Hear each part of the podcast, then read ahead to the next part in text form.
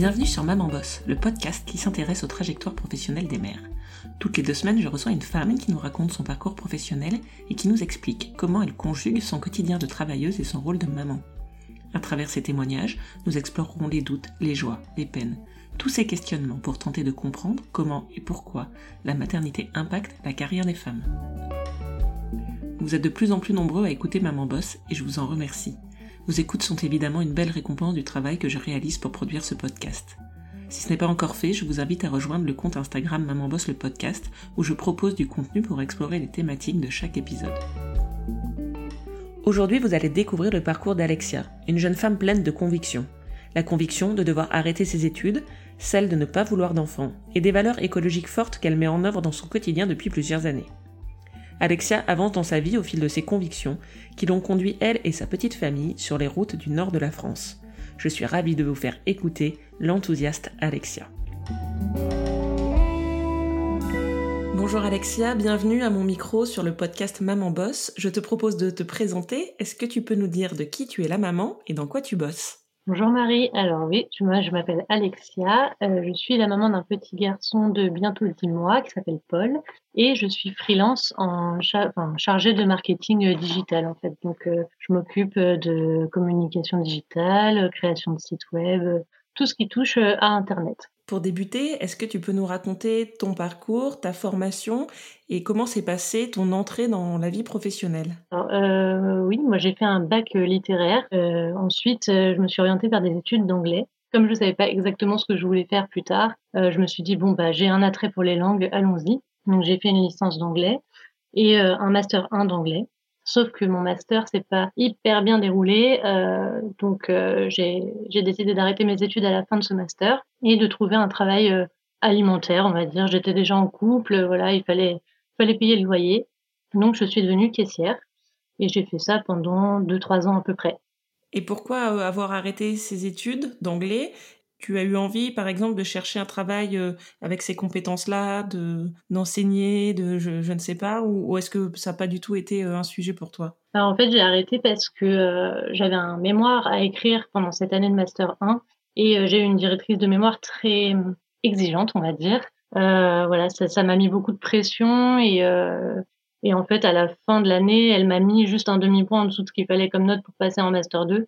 Donc ça m'a un petit peu un petit peu dégoûté de tout, toutes ces études universitaires en fait où euh, voilà on, attend beaucoup de nous, on nous met beaucoup de pression pour finalement pas forcément grand chose parce que au final quand on fait un master d'anglais il n'y a pas non plus énormément de débouchés euh, sauf si on veut être prof ou, chercheur ou traducteur mais c'est très bouché. Donc euh, voilà j'étais un peu perdue.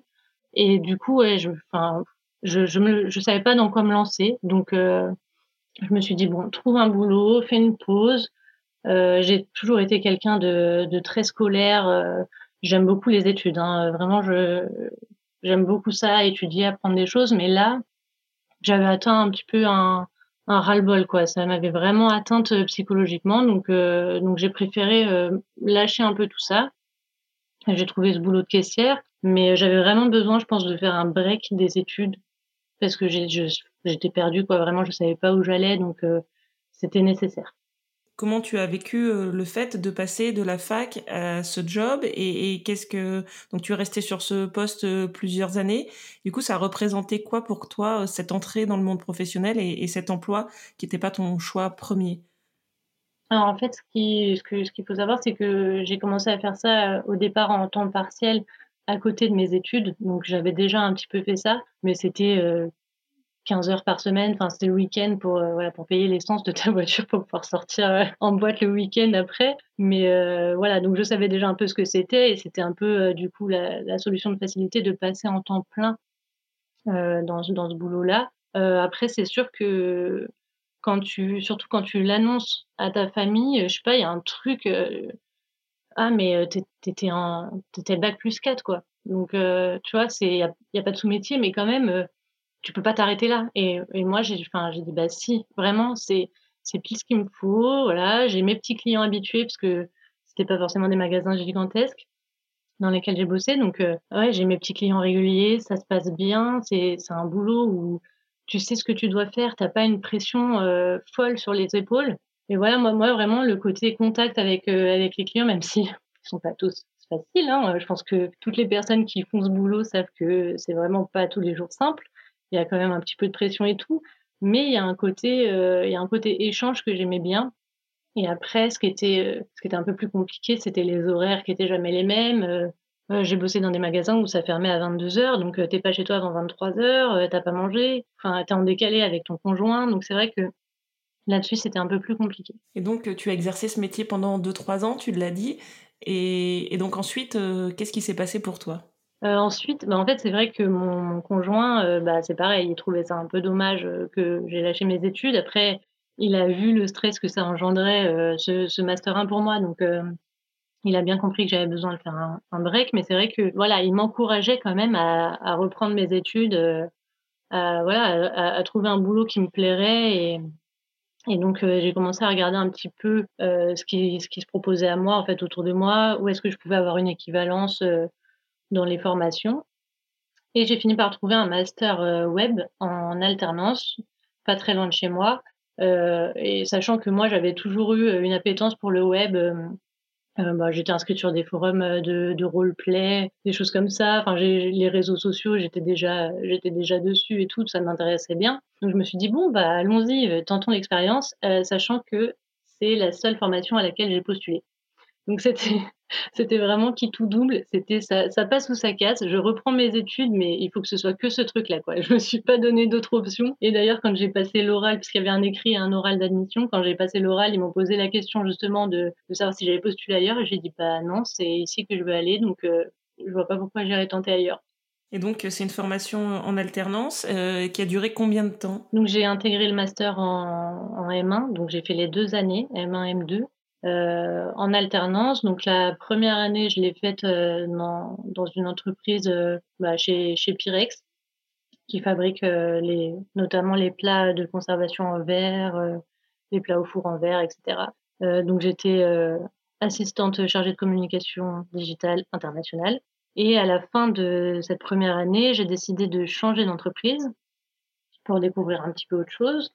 Et donc, euh, j'ai été euh, prise en alternance chez Fleurus, qui est un groupement de maisons d'édition. Et donc, euh, j'ai fait ma deuxième année dans le service numérique. Donc, j'aidais à la fabrication des livres numériques et à la communication digitale. À ce moment-là, donc tu l'as dit, tu connaissais déjà ton conjoint à l'époque, qui est toujours ton conjoint aujourd'hui. Et quel était ton rapport à la maternité, tes aspirations euh, à cette époque-là? Alors, je voulais pas du tout d'enfant. en fait, euh, j'étais vraiment, euh, enfin, depuis, je pense toujours, j'ai toujours clamé haut et fort que j'aurais jamais d'enfant, alors que j'ai, toujours bien aimé les enfants et, et ils venaient très facilement vers moi. Mais je me voyais pas du tout maman. Je peux pas expliquer pourquoi. J'avais peur que ça me mette trop de pression tu vois, de me dire, euh, oh là, mais attends, mais il y a un être humain qui va dépendre de moi. Et je suis pas, non, non, je suis pas du tout capable de, de m'en occuper, c'est pas possible. Donc, euh, et puis, ouais, quand je me suis mise avec mon conjoint, euh, je lui ai dit dès le départ, moi, je veux pas d'enfant, c'est niette, quoi.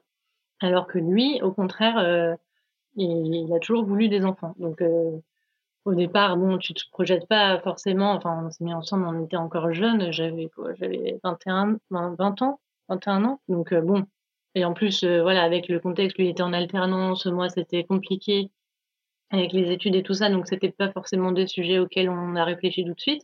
Mais voilà, les années passant, euh, forcément, il allait falloir que qu'un des deux fasse un effort ou change d'avis, je sais pas. Mais en tout cas, au départ, non, vraiment, je ne voulais pas du tout d'enfant. Quoi. Professionnellement, il s'est passé quoi pour toi à l'issue de cette alternance? Fleurus, pour qui je travaillais, m'ont proposé un CDI à la fin de mon alternance parce qu'ils allaient refondre euh, tout leur site internet. Donc ils m'ont proposé un CDI que j'ai accepté parce que c'est vraiment, enfin l'équipe que j'avais, le service numérique euh, de Fleurus, c'était c'était vraiment une chouette équipe et, euh, et le boulot me, me plaisait. Donc voilà, j'ai accepté ce CDI avec plaisir. En parallèle, tu as commencé une activité, tu as lancé un blog en lien avec l'écologie. Moi, c'est à travers ce blog notamment que je t'ai découverte. Qu'est-ce qui t'a hum, donné envie de lancer ce blog? Pourquoi ce sujet-là? Quelles étaient tes, motivations pour, euh, pour cette activité? Alors, mon, blog, donc euh, l'atelier de Lexi, je l'ai commencé en 2016. En fait, euh, à la base, c'était plutôt pour, pour ma famille et mes amis. En fait, je ne pensais pas du tout en faire quelque chose de public ou quoi. c'est venu au moment où, ouais, j'ai commencé à réfléchir un peu à ma manière de consommer, à l'écologie et je en fait, ma cousine était déjà un peu là-dedans. Elle faisait des, des DIY, euh, des recettes de cosmétiques maison qu'elle nous avait offert à Noël, je me rappelle. Et puis, euh, avec ma sœur, on en parlait des shampoings, toutes les bouteilles qu'on a chez soi de cosmétiques, euh, qui s'entassent comme ça, qu'on finit jamais, tout le plastique que c'est. Enfin, bref, en fait, quand tu mets le pied dedans, c'est assez impressionnant. Et je me suis dit, bah tiens, ouais, je vais essayer de faire mon shampoing moi-même. Alors, je fais mon shampoing solide, et puis, en fait, de, fil en aiguille, j'ai commencé à vraiment découvrir qu'il y avait plein de possibilités, en fait, pour, pour réduire ces déchets. Et comme je le disais, bah, j'ai toujours eu un, un côté littéraire, j'aime beaucoup écrire, donc je me suis dit, bah voilà, je, vais ouvrir un blog euh, pour euh, donner à ma famille et mes amis des petits tips, euh, des petites astuces pour, pour réduire leurs déchets. Donc le but de mon blog, c'est vraiment de montrer qu'on peut être écolo en mettant en place des gestes super simples. Voilà, c'est vraiment le topo, c'est de montrer qu'il faut pas grand-chose et, et que ça va pas nous prendre des plombs. Tu nous disais que avec ton conjoint, vous n'étiez pas forcément très en phase au départ sur euh, la question des enfants et le fait de fonder une famille. Tu nous as dit en introduction donc tu étais euh, la maman d'un petit garçon de 10 mois donc à quel moment ton fils est arrivé et comment ça s'est passé pour toi dans ton rapport au travail? Je, je pourrais même pas dire à quel moment j'ai changé d'avis. Je vraiment je, je sais pas, mais a un moment où j'ai eu un déclic et je me suis dit bah quand même j'ai bien envie euh, de fonder une famille. Franchement, je ne sais même pas à quel moment c'est arrivé, mais voilà. En fait, il y a aussi eu le truc de me dire, mais je prends, je prends la pilule alors que j'essaie de, manger sain, d'utiliser des produits sains pour mon corps, et, etc. En fait, je prends la pilule qui est quand même pas forcément, euh, enfin, qui est, bourrée d'hormones, et voilà, c'est, pas ouf, quoi. Donc, je me suis dit, bah, en fait, je vais arrêter la pilule. Parce que, à la base, pas forcément pour avoir un enfant, même si bon, vu qu'on n'a pas utilisé d'autres protections. Il fallait bien qu'à un moment, euh, si on n'est pas stérile, ça arrive, quoi. Mais euh, à la base, c'était plus euh, en, me disant, bah voilà, je, vais arrêter de, prendre la pilule parce que je ne pas en phase avec, avec ce que je pense et ma manière de voir les choses. Et en fait, six mois après, j'étais enceinte. Donc euh, ça arrivait quand même euh, assez vite. Tu étais, euh, ça faisait combien de temps que tu étais sur, sur ton poste dans cette maison d'édition? Et comment, comment était accueillie la nouvelle de ta grossesse? Comment s'est passé ton départ puis ton retour de congé maternité? Alors ça faisait deux ans et ça, en fait c'est un truc qui m'a beaucoup angoissée d'annoncer que j'étais enceinte. Je sais pas pourquoi. Je pense qu'il y a un truc en fait. Euh, déjà, il y a le truc des trois mois où il faut il faut rien dire, il faut cacher parce qu'on sait jamais s'il se passe quelque chose et tout. Et déjà, je trouve ça assez anxiogène en fait parce que moi, euh, bizarrement, pourtant, je suis quand même quelqu'un d'assez stressé, mais là pour le coup, j'étais plutôt sereine et en fait.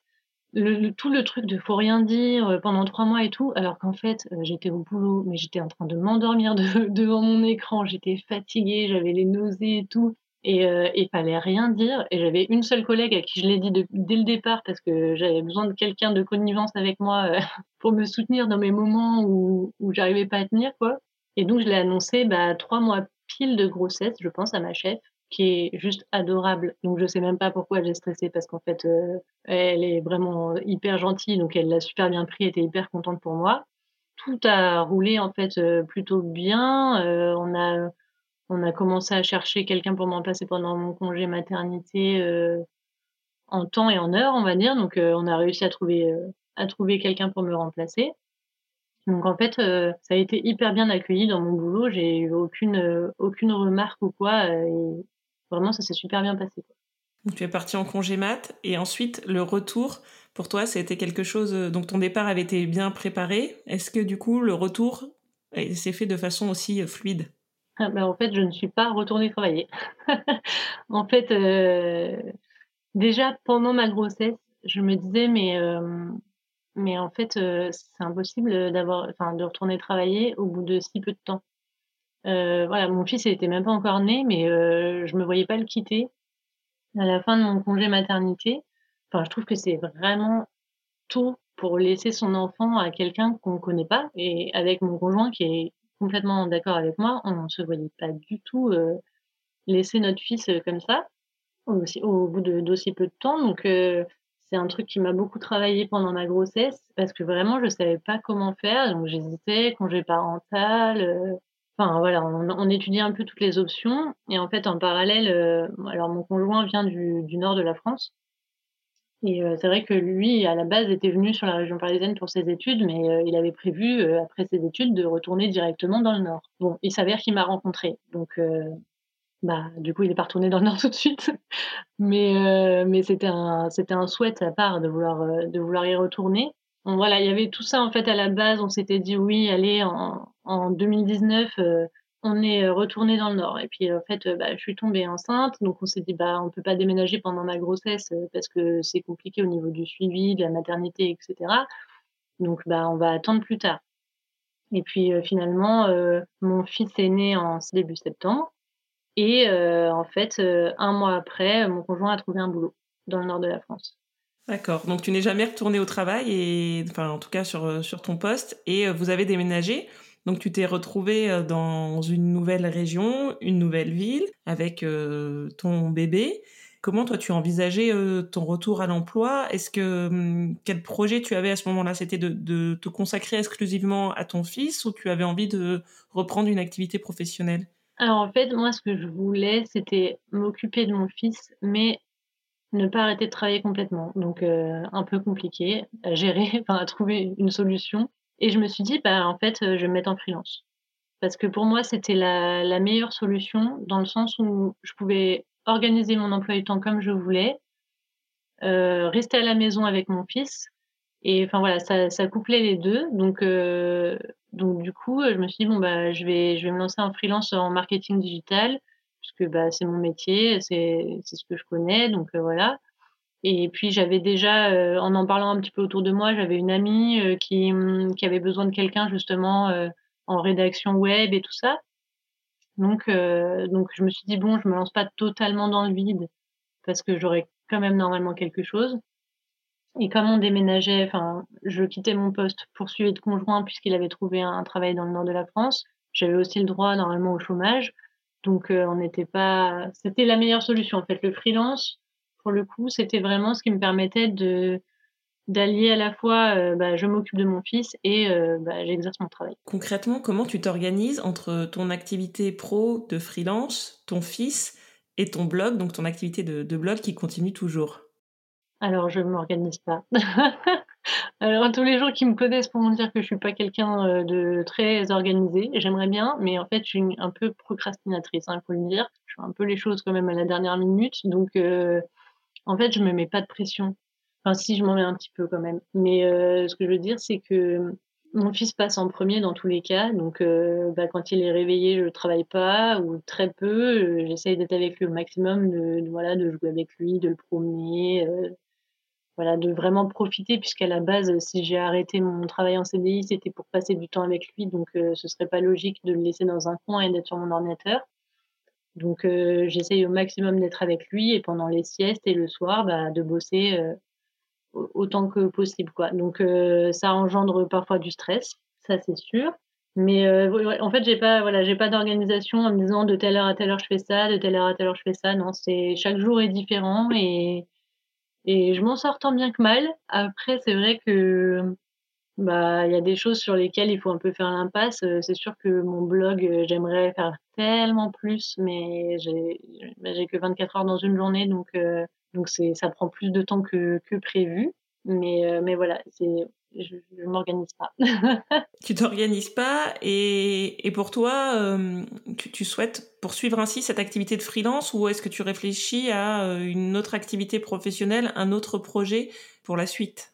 Oui, alors euh, évidemment, euh, en fait j'aime bien euh, me compliquer la vie un peu, mais c'est pour le, le meilleur. Donc là, en fait, le confinement aidant, je me suis lancée dans, un projet qui me trottait dans la tête depuis quelques temps et qui est en phase avec ma façon de, enfin notre façon de vivre, c'est que je vais ouvrir une épicerie vrac ambulante. Alors, est-ce que tu peux nous en dire plus et nous expliquer quel est ton projet et qu'est-ce que c'est une épicerie vrac ambulante? Alors, en fait, euh, c'est vrai que hum, quand on se lance dans, dans le zéro déchet, une des premières choses qu'on veut réduire, c'est euh, la taille de sa poubelle. Et donc, le, le, nombre d'emballages hallucinants qui entourent tout ce qu'on peut acheter à manger. Donc, pour ça, qu'est-ce qu'on fait? On achète en vrac. Sauf que euh, le vrac, c'est pas encore quelque chose qui est très présent partout. Euh, c'est sûr que si on habite euh, dans les grandes villes, à Paris, ou voilà, on, on va trouver des magasins vrac. Hein. Il y a des chaînes de magasins en vrac. Euh, et puis dans les dans les supermarchés, il y en a aussi, mais bon, l'offre là, elle est un peu plus réduite. Et c'est vrai que je me suis dit, mais il y a, il y a quand même toute, enfin, la, à la campagne, bah, il y a rien quoi. Donc, peut-être qu'il y a des gens qui, veulent se lancer là-dedans, enfin, si ça nous prend une matinée entière de faire ces courses, et puis qu'il faut faire, euh, je sais pas, 40 ou 50 kilomètres pour aller à trois endroits différents pour faire ces courses en vrac, non mais enfin, c'est pas possible, on peut pas demander aux gens de, faire ça, quoi. Je comprends qu'il y en a qui se lancent pas parce que faut poser, faut poser un RTT pour aller faire ses courses, hein, c'est pas possible. Donc en fait, euh, c'est parti de, ce constat-là, et je me suis dit, bah, bah en fait, euh, moi, j'ai envie d'apporter aux gens ce truc-là qui leur manque, et plutôt que de se mettre en fixe et donc de, toucher qu'une petite partie euh, de, de la population, et eh ben je vais acheter un camion, euh, je vais je vais mettre euh, tous mes tous mes mon épicerie en vrac, donc les pâtes, la farine, le riz, les épices, le thé, etc. dans des bocaux et hop, allez c'est parti sur les routes. On va dans les villages de campagne et les petites villes où il y a zéro commerce et, et voilà, ils auront, ils pourront acheter en vrac beaucoup plus facilement. Quoi. Et par rapport à ton organisation personnelle et familiale, comment tu envisages euh, ce métier du commerce? Oui, alors évidemment, c'est c'est pas forcément compatible avec ce que je disais de rester avec mon fils à la maison. Là, pour le coup, c'est quand même un petit peu plus complexe. Mais sachant que pour rendre vraiment accessible le vrac aux gens, c'est pas euh, pendant leurs horaires de boulot, ce serait surtout le soir, euh, aux horaires voilà à 18-20 heures quand les gens rentrent du boulot, quoi. Donc et le week-end. Donc en fait, la journée, euh, je pourrais très bien encore rester avec lui et puis en fin de journée le déposer euh, chez mes grands mes beaux-parents et que eux euh, et que eux s'en occupent jusqu'à ce que mon conjoint rentre et aille le chercher. En gros, pour l'instant, c'est à peu près ça l'organisation. C'est pas fixé.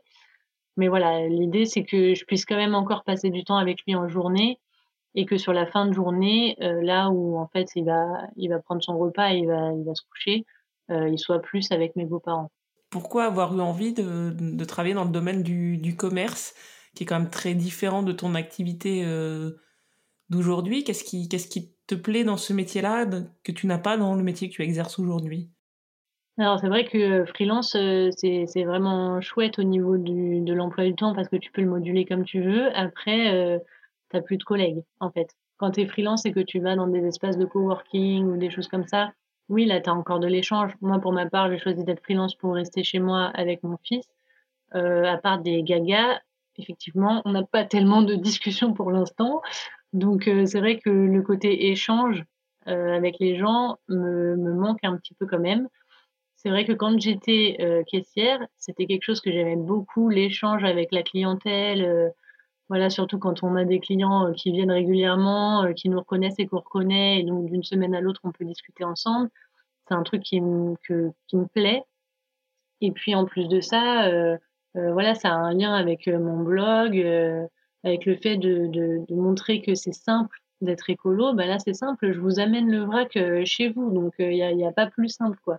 Donc voilà, c'est en fait, je trouve que ce projet, il, il regroupe beaucoup de points de ma personnalité.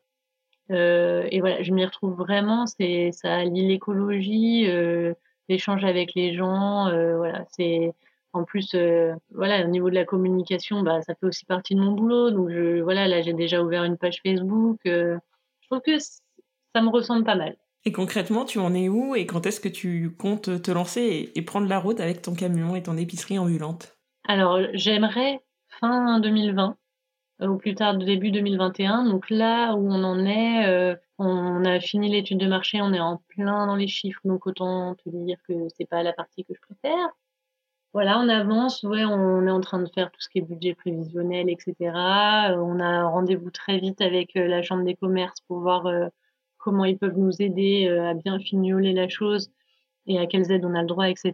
voilà, on a déjà des pistes pour le camion, enfin, on avance. Alors après, c'est vrai que bah, on avance à notre rythme, hein, parce que clairement, on peut bosser dessus que le soir et le week-end. Euh, Donc, donc ça avance tout doucement, mais voilà. L'idéal, ce serait vraiment fin 2020. J'aimerais beaucoup. Très bien. Bah écoute, je te souhaite plein de réussite dans ce beau projet qui effectivement te, te ressemble assez, je trouve, et vraiment la, synthèse finalement de toutes tes expériences et de toutes tes convictions aussi. Et en tout cas, on te sent très motivé dans la façon dont tu en parles. Ah oui, c'est vrai que là, euh, je pourrais en parler très longtemps. C'est comme mon blog, en fait. Si on me lance dessus, je pense que je pourrais en parler euh, très très longtemps. Mais, euh, mais voilà, c'est vrai que c'est un chouette projet. Et du coup, si des personnes qui t'écoutent habitent dans le Nord, notre projet s'appelle 1001 grammes. Ah bah, de toute façon, je mettrai toutes les, toutes les références sur la page de l'épisode. Je n'y manquerai pas.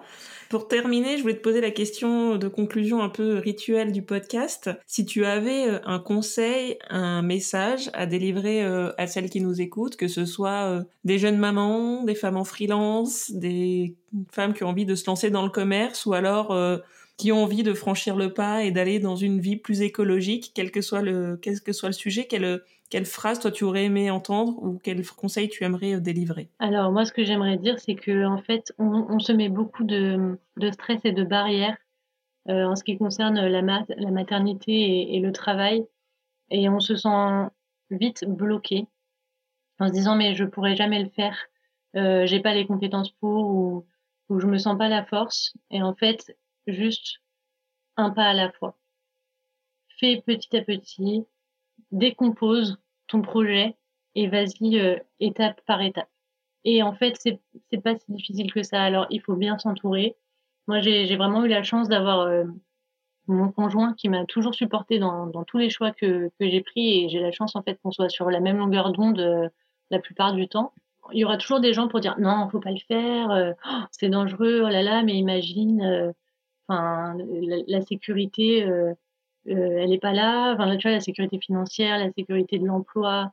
Mais en fait, si au fond de toi, c'est vraiment ce que tu veux faire, alors vas-y, fonce.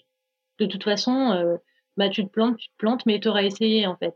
Tu n'auras pas, pas à regretter de ne pas avoir essayé. Bah, je te remercie beaucoup pour ce très joli conseil et je te souhaite évidemment euh, plein de, plein de réussite pour ton épicerie vrac ambulante 1001 grammes.